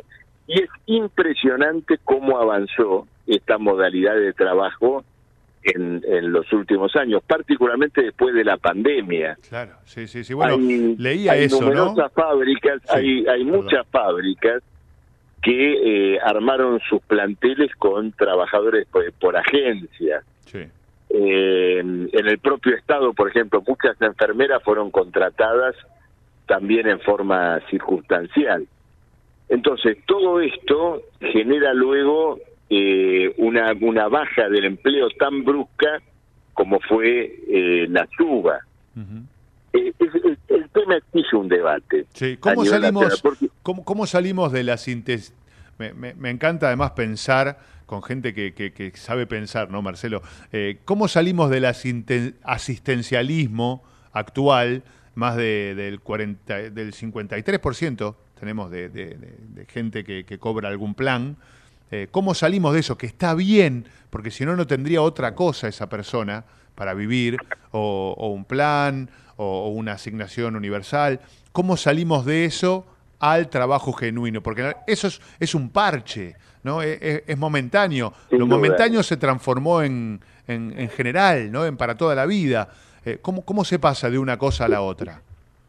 Bueno, indudablemente que eh, eh, para eh, eh, superar esa situación, eh, la, la economía, la sociedad tiene que pegar un viraje sustancial en relación a sus propósitos y a su orientación social. Eh, vos fijate la- el, el, el sinsentido de, de la sociedad en la cual vivimos hoy, que eh, para no emplear a una persona eh, por razones de lucro privado, es decir, hay alguien que dice, bueno, yo no gano lo suficiente y no empleo a, a alguien. Eh, La, eh, la sociedad entera prefiere pagar un subsidio vitalicio Claro, a sí. esa persona porque no le puede dar un trabajo. Entonces, ahí no, ahí tenemos que, re- que revisar, digamos, qué, qué tipo de sociedad, por preservar el beneficio privado, condena a centenares de miles de personas al desempleo crónico y al mismo tiempo a toda la sociedad sostener esa situación. Mira, yo estoy ahora, eh, en este instante, justamente me encuentro, estoy en Avellaneda, porque estamos haciendo justamente una gira de medios. eh, estaba en una radio justo cuando ustedes me llamaron, terminaba y, em- y ahora empezaba, pero conversábamos allí sobre la situación de Avellaneda. Claro. Avellaneda es un distrito que se ha convertido en una suerte de cementerio industrial. Uh. Hay eh, eh, eh, todos, es decir, quien han dado por acá de... Lo del cuero, ¿no? es cierto? Sí. Eh, claro, las barracas en situación de abandono, edificios enteros uno tras otro, eh, que no eh, avisora, digamos, ningún destino. Y por el otro lado, bueno, eh, eh, villas de emergencia, barrios este, con enormes eh, carencias, un gravísimo problema de vivienda. Ahora, esa situación de Avellaneda también podría dar lugar para transformar el distrito en un gran eh, dormitorio de trabajadores, es decir, en un lugar donde eh, sobre la base de un eh, fuerte plan de reurbanización, construcción de viviendas que puedan ser adquiridas con un crédito accesible para un trabajador. Bueno, un poderoso impulso en ese sentido transformaría al municipio y además daría puestos de trabajo, ¿no es cierto?, a muchísimas personas que también lo necesitan. Bien. Y lo que tenemos, y lo que tenemos por el contrario, y lamentablemente, es edificios abandonados de un lado y vecinos abandonados a su suerte por el otro. Es evidente que una cosa no se conecta con la otra y por lo tanto es necesario establecer otro tipo de sociedad, una sociedad conscientemente organizada, regulada, planificada. Esa es nuestra orientación como socialistas, como luchadores por un gobierno de trabajadores. Hay, hay muchas veces que se, se critica en realidad a la izquierda o a los socialistas o a este tipo de, de- de partidos políticos porque eh, ponen ideas que están buenísimas pero son irrealizables. ¿Qué, qué ideas llevas? ¿Qué propuestas llevas? Porque si no, no me quiero a- a meter en la interna, porque todos tienen interna. El radicalismo es junto por el cambio, todos tienen interna. Ustedes también deben tener la suya. Me gusta hablar de, de- de ideas, de política, de economía. ¿Qué propuestas llevas, Marcelo No, Ramal? como- primero, te, primero te quiero decir lo siguiente. El, el- el socialismo como corriente histórica eh, ha llevado a, rea- ha realizado y ha llevado a buen término propuestas extraordinarias. Bien. Eh, la jornada de ocho horas, la posibilidad este, de que los trabajadores tengan... Se la dan al peronismo esa. ¿Cómo? Se la dan al peronismo esa siempre. No, no, perdóname, pero la jornada de ocho horas es una conquista del movimiento socialista internacional cuando Perón todavía no había nacido. Y pienso que el padre de Perón tampoco. Eh, Qué genio. este, es decir, que eh, eh, tiene, que tiene que ver con eso. Claro. Eh, sin la corriente que nosotros representamos en un sentido histórico amplio, este, hoy los que viven de su trabajo eh, peregrinarían como mendigos en la sociedad. Entonces, somos portadores de muchísimas realizaciones. La más importante de todas, Sí. todavía no la hemos logrado, pero estoy seguro que la vamos a lograr, que es gobernar integralmente la sociedad y poder eh, hacerla funcionar sobre bases completamente diferentes a las actuales. Eh, y esto eh, no es algo que vayas a encontrar que algún dirigente de izquierda se meta en esto como me estoy metiendo yo. Bien, bien, bien, bien. Bien, bien. Bueno, abrimos el juego para. que- Quería preguntarte por, por, por una, un tipo de política económica que, que había leído en una nota, pero te queremos invitar en un tiempito, nos ponemos en contacto, te venís al programa eh, para pensar la realidad, ¿no? Con, con, con ¿Cómo Marcelo no, Ramal. ¿eh? Este, lo he hecho ¿Cómo con, no? lo he hecho con Jorge Altamira también, en, en su época allá en Bueno, Radio Palermo. con- compañero mío, ¿eh? con- compañero mío en política obrera, por con, supuesto. con- con Miguel Ángel Pierri también este, hemos, hemos charlado un montón. Cuando, cuando no, no me vas a reconocer, pero porque ya han pasado muchos años, pero hemos charlado un montón este, juntos y siempre me gusta pensar. Te mandamos un abrazo enorme y gracias por tus palabras. No, por favor, un abrazo y gracias a ustedes. Adiós. Marcelo Ramal, precandidato a presidente por Política Obrera. También estaremos hablando, ¿por qué no?, con Jorge Altamira. Pensadores, ¿sí?, que han llevado ideas. ¿eh? Por eso hay que tener en cuenta todo. ¿eh? Mira, acá eh, podemos escuchar desde Javier Milei, pasás por un diputado de- del PRO, eh, un comunero del Frente de Todos, pasamos a la política obrera, Ciudad Humana, todas las voces, la tuya también, queremos escucharte, queremos que participes.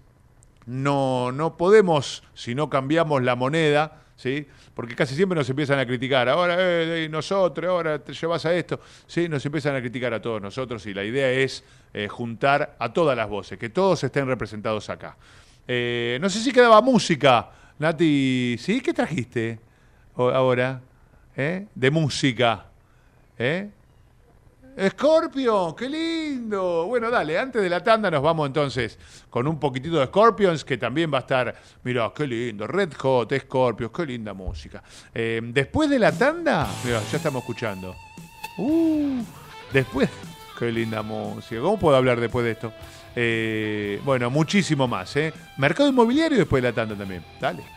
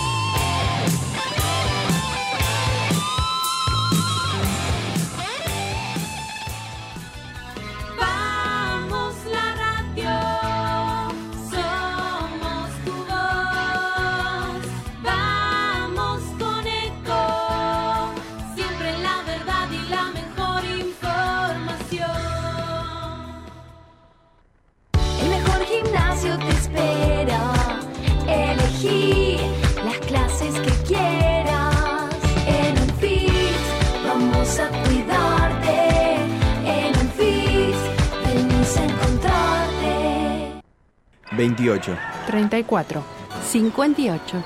73. No importa si tenés 18 o 70 años, vos también podés terminar la secundaria de forma virtual y desde cualquier lugar del país. Con educación hay futuro. Conoce más en buenosaires.gov.ar barra Terminal la Secundaria. Buenos Aires Ciudad. ¿Sabías que un rico y auténtico sabor de un gran espresso ya no se encuentra solo en las cafeterías gourmet? Y además, con la línea de cafeteras Oster, la preparación de tus bebidas favoritas con café son tan ilimitadas como tu imaginación. Conoce todas las cafeteras disponibles para vos en www.osterargentina.com. ¿Cómo prevenir dengue, zika y chikungunya? Sin criaderos no hay dengue. Limpia tu patio de objetos que acumulen agua. Elimina agua estancada de recipientes. Reemplaza con tierra o arena el agua de tus flores. Tapa los tanques de agua y cisternas. Tira y perfora llantas para que no acumulen agua. Limpia floreros y bebederos. Recordá, sin criaderos no hay dengue. Intendencia Menéndez. Informate en ecomedios.com. Seguinos en Facebook. Ecomedios Live. Pequeños grandes hábitos. Sacar la basura de 19 a 21 horas y dejarla en bolsas cerradas dentro del contenedor negro o gris son pequeños hábitos que podemos sumar para empezar a generar grandes cambios. Juntos podemos construir un futuro mejor. Conoce más en buenosaires.gov.ar barra Ciudad Verde. Brazos abiertos. Buenos Aires Ciudad.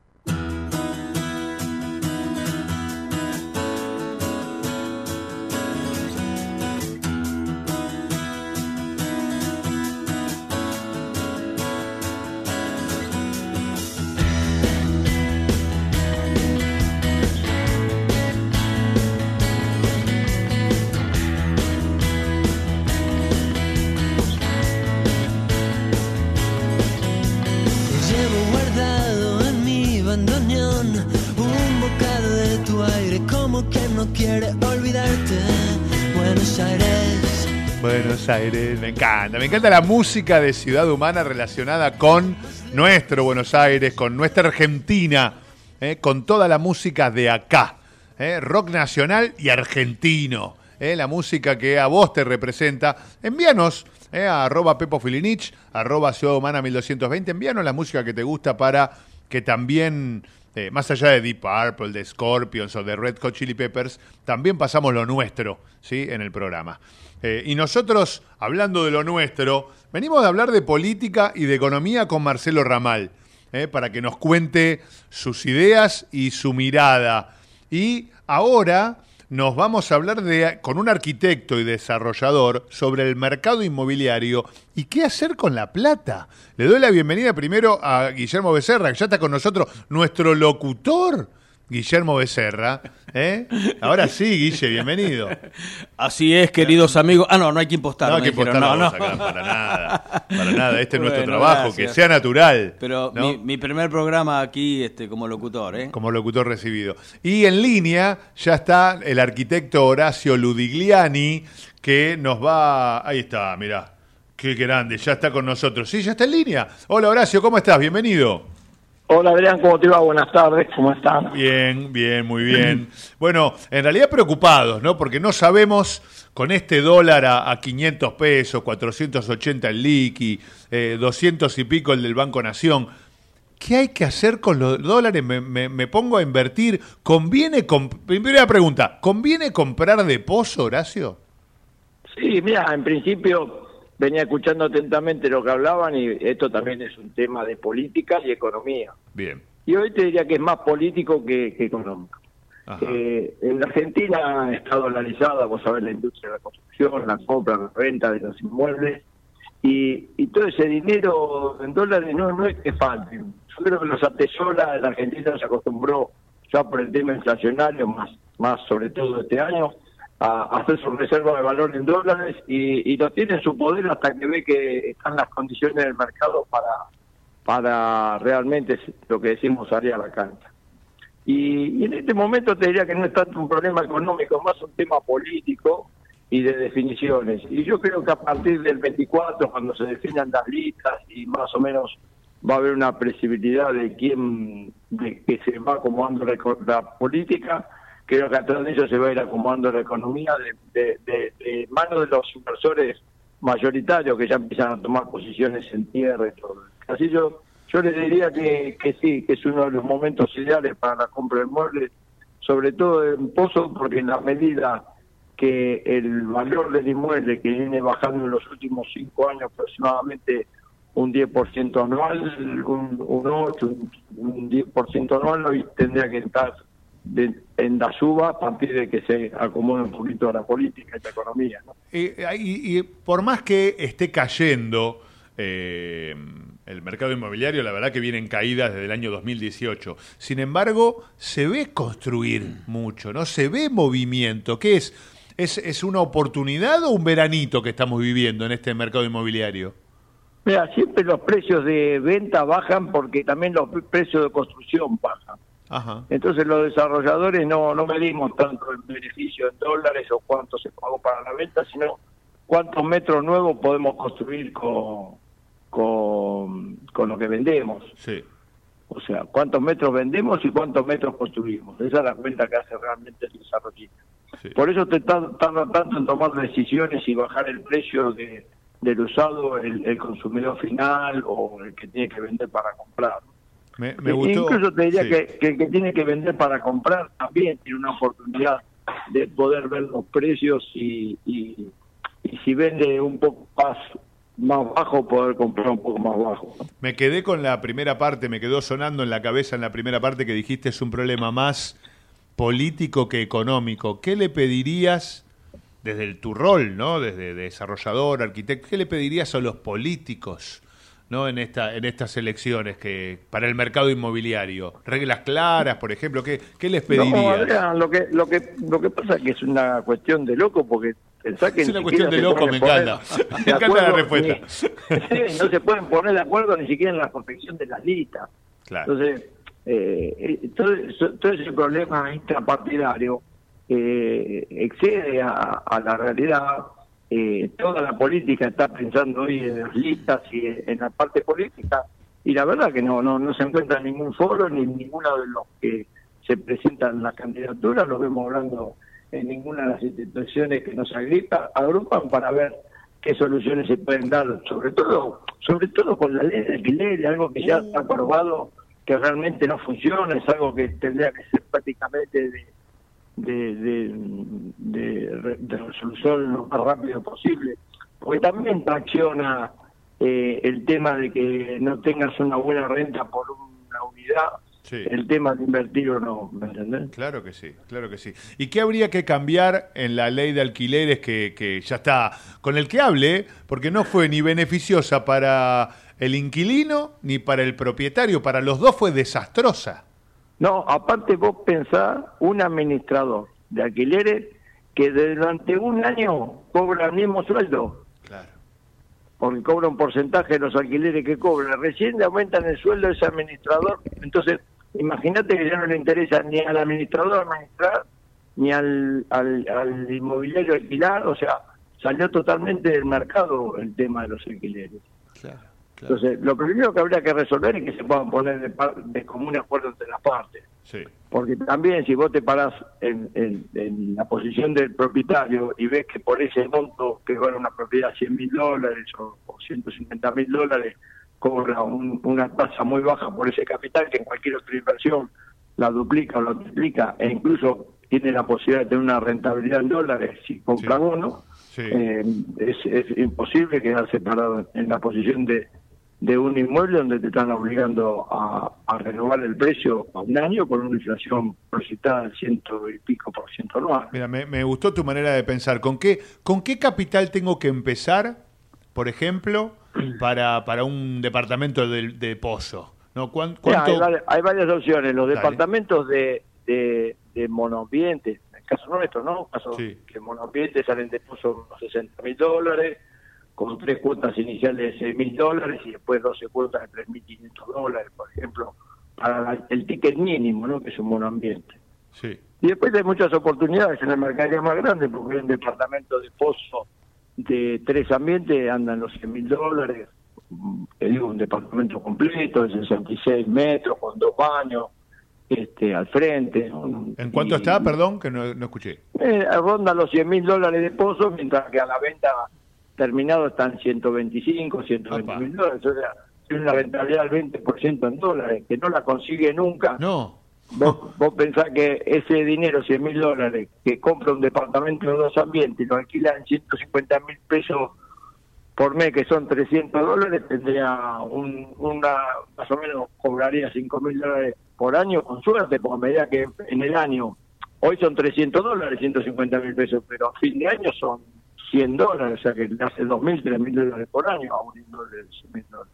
Sí, sí, sí, por alquileres. Y, y- y- te llevo también a, a tu experiencia, ¿no? Vos estás, ¿hace cuántos años estás trabajando en el mercado, Horacio? Pues yo te conozco un montón. En, en el 2025 van a ser 40 años. Oh. Estamos en, la- en la- en el mismo lugar.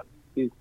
Hace un ratito estamos preparando las oficinas nuevas, estamos haciéndole un refresh a la marca y nos estamos posicionando para los años que vienen.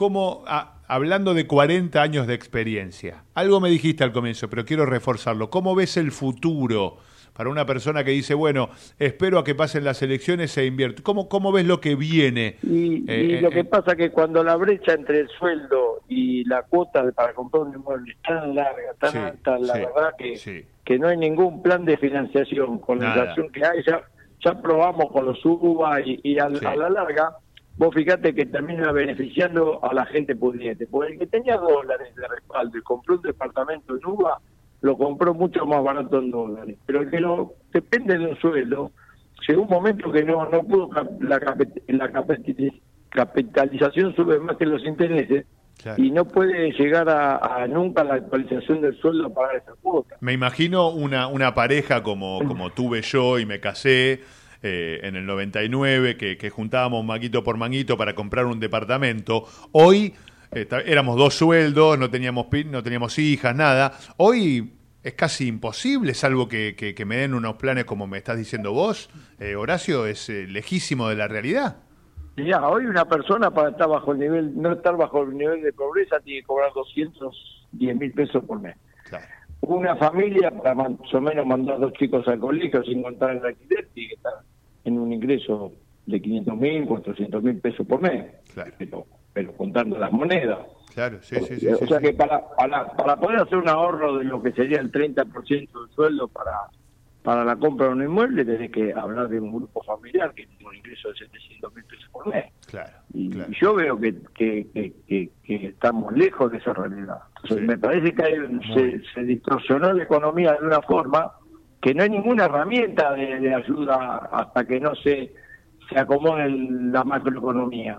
Sí, sí, Entonces, sí, tiene mucho que ver de la política. Entonces, en la medida que empiece la confianza, donde el, imagínate el tema, que el que tenga que resolver la, la deuda externa con la Argentina, ¿lo va a resolver con los actores que hay hoy?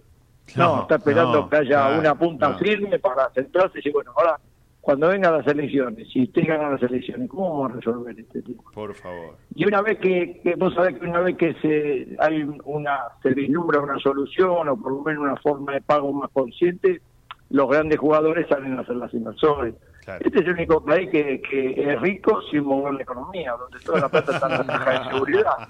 Es una cosa increíble, porque en donde, en donde el, el inversor siente que se le están depreciando los dólares o que la propiedad se aprecia contra el dólar, es automático. Mirá, en el año 2003, cuando se dio vuelta esta ecuación, Sí. eh, la propiedad alcanzó su nuevo valor en solamente dos años. Terrible. La experiencia, ¿eh? Para, para te llamar, cuando vayan a, a invertir de pozo, vayan con gente con experiencia. Es mi recomendación. Ahora me está escuchando Horacio Ludigliani eh, y, y- y tiene un montón de experiencia. Siempre decimos, vayan con gente que hace 40 años resistió los vaivenes de la política, de los gobiernos, de las pandemias eh, y, y que han surfeado la crisis y que apuestan. Y que apuestan por el país. O sea que nuestro. Yo diría que más, sí. más que nada buscar empresas que tengan versatilidad, porque a veces no es solamente tener respaldo económico, ¿vale? Claro. a veces ser versátiles, empresa mediana, que pueden retomar enseguida, la- eh, mover la empresa, que no se hicieron de una estructura tan grande que cuando se frena la economía no la pueden sostener. Claro. A veces en, en la Argentina es, es mejor que las empresas tan tan sólidas que económicamente cuando ven que no dan los números bajan las Se bajan, se bajan, tal cual. Mm. Horacio, te agradecemos por este informe. Te invitamos a que te vengas acá al estudio, Sí, ¿eh? Así no, charlamos. Imagínate que yo hago un comentario y, ya, y vos te, te sumás y, y capaz que entrevistamos a alguien o, o- o- o sumamos a más gente acá en el programa y, y estaría buenísimo tenerte acá para, para que toda esta experiencia puesta en práctica. Y además te llevé también, creo que estuvimos en la tele también juntos. O sea que, Sí, varias bueno, veces, casi. ¿Eh? Vos sabés que estamos a tu disposición. Qué grande, qué grande. La experiencia de tantos años Claro. ¿eh? Eh, puesta al servicio de- de- del laburo y, de- y del que quiere realmente invertir y, y- y comprar su casa o vender. Horacio Ludigliani, muchísimas gracias. Gracias, Adrián, quedamos a tu disposición. Dale, abrazo grande. ¿eh? Eh, pasó Horacio Ludigliani ¿eh? con nosotros y nosotros estamos sumándonos a un vivo de Instagram ¿eh? en arroba Pepo Filinich. Están avisando a los seguidores para que se sumen. Estamos en AM 1220, en Ciudad Humana. Hoy es lunes, ¿sí? Pasamos un fin de semana junto con la Fundación Semar, junto con la UCA. ¿eh? Estuvimos en la Copa Argentina de Cerveza y la Copa Argentina de Gin. Estuvimos trabajando ahí. Hoy entrevistamos a Heller, ¿eh? la cervecería marplatense y Gin argentino para sumar a nuestra campaña. Eh, ¿Qué más estuvimos? Eh, bueno, y vamos a seguir trabajando. Hablamos con Marcelo Ramal en el programa de hoy, dirigente de política obrera. Hablamos con Cata Cabana para saber de la historia, de la historia de Güemes, de la historia de Belgrano. Y para cerrar el programa, además de sumar a toda la gente, mirá, Sofía. Eh, se sumó también Hernán. Uy, qué grande la gente que se viene sumando con nosotros. Estamos en vivo al aire. Lo voy a sumar también al Guille Becerra, al Guille de la gente.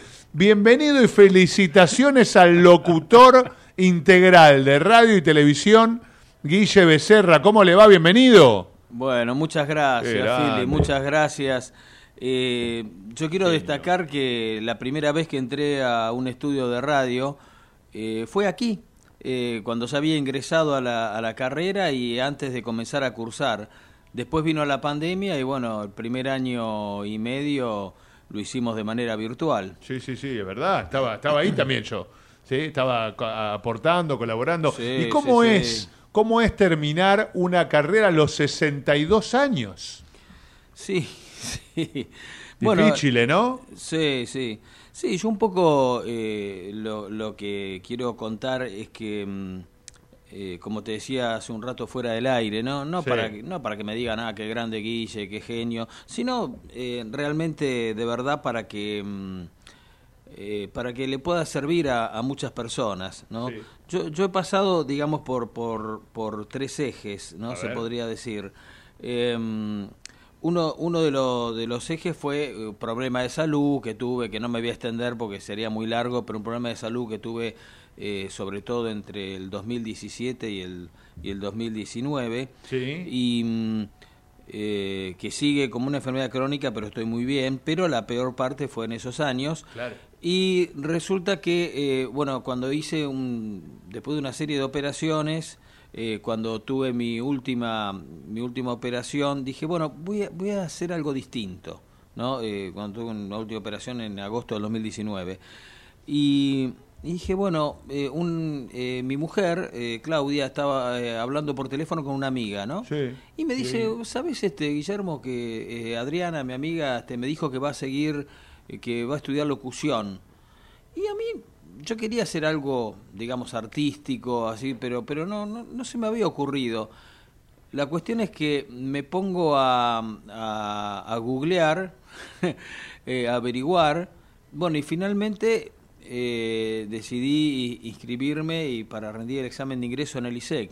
Y paradójicamente la amiga de mi mujer al final tomó otros caminos y no y no siguió Y la no carrera. Y ah, por- es el día de hoy que le digo que es mi madrina igual, aunque no haya seguido. Bueno, y vos imaginate que yo empiezo a los 39 años Sí. la carrera de locutor. Primero fui periodista eh, en TEA, Taller Escuela Agencia de Periodismo General. Claro. Profesor de Hace inglés. poco el día de periodista que Eh, te también, hemos saludado. 7 de junio. Eh, un abrazo enorme, además quiero saludar a la gente de IRSA, Ajá. eh, que nos ha regalado una remera de Argentina Qué lindo. espectacular. El Buenísimo. grupo IRSA, ¿no? El Banco Hipotecario, el Yao Yao, el Hotel Libertador. eh, la gente de IRSA se ha aportado, Sergio Datilo y Lucila Barreiro. Dentro de poco vamos a ver si tenemos alguna nota de ellas dos. Eh, acá en estoy hablando también para el vivo en arroba Pepo Filinich, que estamos en Instagram transmitiendo. Mira, se unió Matías Bersecas también. Usted, Bersecas, es un, eh, un millón de seguidores tiene. ¡Wow! Y nos sigue a nosotros también. Un ¿eh? millón. Un millón de seguidores. Mati, genio, total, exalumno. ¿eh? A Drago, Dragoto Pablo, también. Sofía, bueno, montón, Hernán, todos los que se vienen siguiendo el, el- el programa con nosotros. Bueno, y me recibo de locutor a los 41 años. Mi compañera, Sofi, no voy a dar el apellido si no se siente mal, me dice, te digo, bueno, cumplo 18 años de casado, yo hoy le, le comento a la gente, me dice, yo tengo 18 años de edad. Claro. ¿No? Claro, y sí, Y bueno- yo de casado tenía 18. Ah, bueno, Claro. la vida, ¿no? La vida misma. Bueno, y yo, y yo te comentaba, yo te comentaba recién este fuera del aire que eh, me casé hace 32 años y mi compañera el habilitante tiene 31 Ah. y tiene exactamente la mitad que yo, eh, así que le aportó mucha juventud al tema, mucho dinamismo. Y te decía que el primer eje fue lo- mi problema de salud que me, me hizo decidir esto después para hacer algo diferente. Y mm, aparte tenía la duda si hacer un si, si un hobby o una carrera, hacer algo diferente a mi actividad habitual. Eh, y bueno, una vez que me decidí, me encontré, eh, ahí vine por primera vez a, este estudio, eh, habiendo aprobado el examen de ingreso en diciembre de 2019, y me agarró la pandemia, como todo el mundo, así que el primer año y medio lo hice virtual, eh, con serios problemas tecnológicos, pero me ayudó mucho mi, mi hija y también este, muchos de mis compañeras y compañeros. y bueno, todo por Zoom. Eh, realmente fue, fue una situación eh, Dificilísima. muy difícil. Y el tercer eje, bueno, lógicamente es la edad, pero haber hecho todo al ritmo de un tipo de 30 años, a lo mejor, o sea, no, no, No, eh, y, por edita- supuesto... y editando los audios, ¿no? Sí, y, trabajando todo eso que uno aprende a la fuerza Claro. contra los nativos digitales. Exacto, sí, sí, sí. ¿Vos tenías teléfono celular cuando Sí. eh, a los 20 años, por Ah, ejemplo? no, a los 20 no, no pensé que era. eh, No, no. No, olvidate. Creo que a los 40 tuve por primera vez celular. Y no Sí, tenía todo lo que tiene ahora. Eh, no, y bueno, eh, eso también quiero destacar, que mm, no hubo ninguna consideración, ni tiene por qué haberla, no Sí, por mi edad no, en la obvio. carrera ni nada, o sea que estuve ahí a full. Y bueno, todo esto te decía que lo, lo digo no para que me digan que genio Guille, sino porque, eh, porque creo que le puede servir a mucha gente, ya sea una carrera o un hobby, ¿eh? A lo mejor decir, bueno, quiero hacer algo distinto, algo diferente, eh, y, bueno, eh, tratar de, mi- mientras tengas buena salud o medianamente buena salud, este, eh, eso se, se puede hacer. O sea, que yo en estos momentos no sé cómo, cómo, cómo sigue todo, pero em, digamos siento que cerré un ciclo digamos un ciclo que empezó con todo el tema de salud este em, y así que no sé no sé si estará pendiente un contrato de un millón de dólares que me habías ofrecido No, pero no, no, no en dólares, ¿eh? No eran dólares la Ah, moneda. No, no, no. bueno bueno bueno está bien está bien Pero, este pero trajo regalitos él. Imagínate que se vino acá con la, con, con la mamushka. ¿Eh? Se vino, él, bien. él vino con pasando el chivo. Siempre, siempre. Y si capaz que se viene algún regalito de, de- de la gente acá, ¿por qué no? Estamos pidiendo todo. Ya te trajimos la gaseosa. Ahora tenemos el chocolate. ¿Qué más podemos tener? Tenemos cerveza. podemos ir a Mar del Plata a disfrutar la cerveza Heller. El gin.